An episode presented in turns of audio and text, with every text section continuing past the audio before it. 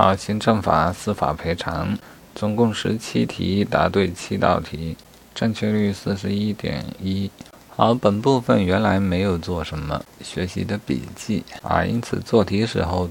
尽量多做了一些笔记，并且对国家赔偿法中的呃行政赔偿与刑事赔偿的赔偿程序进行了呃一个系统的回顾啊，但仅限于赔偿程序。其他细节都是在做题过程中啊零碎的做了记录啊，因此本部分的学习不太成系统，并不扎实，也遗留了一些疑点啊，这个将来有空应该再加强。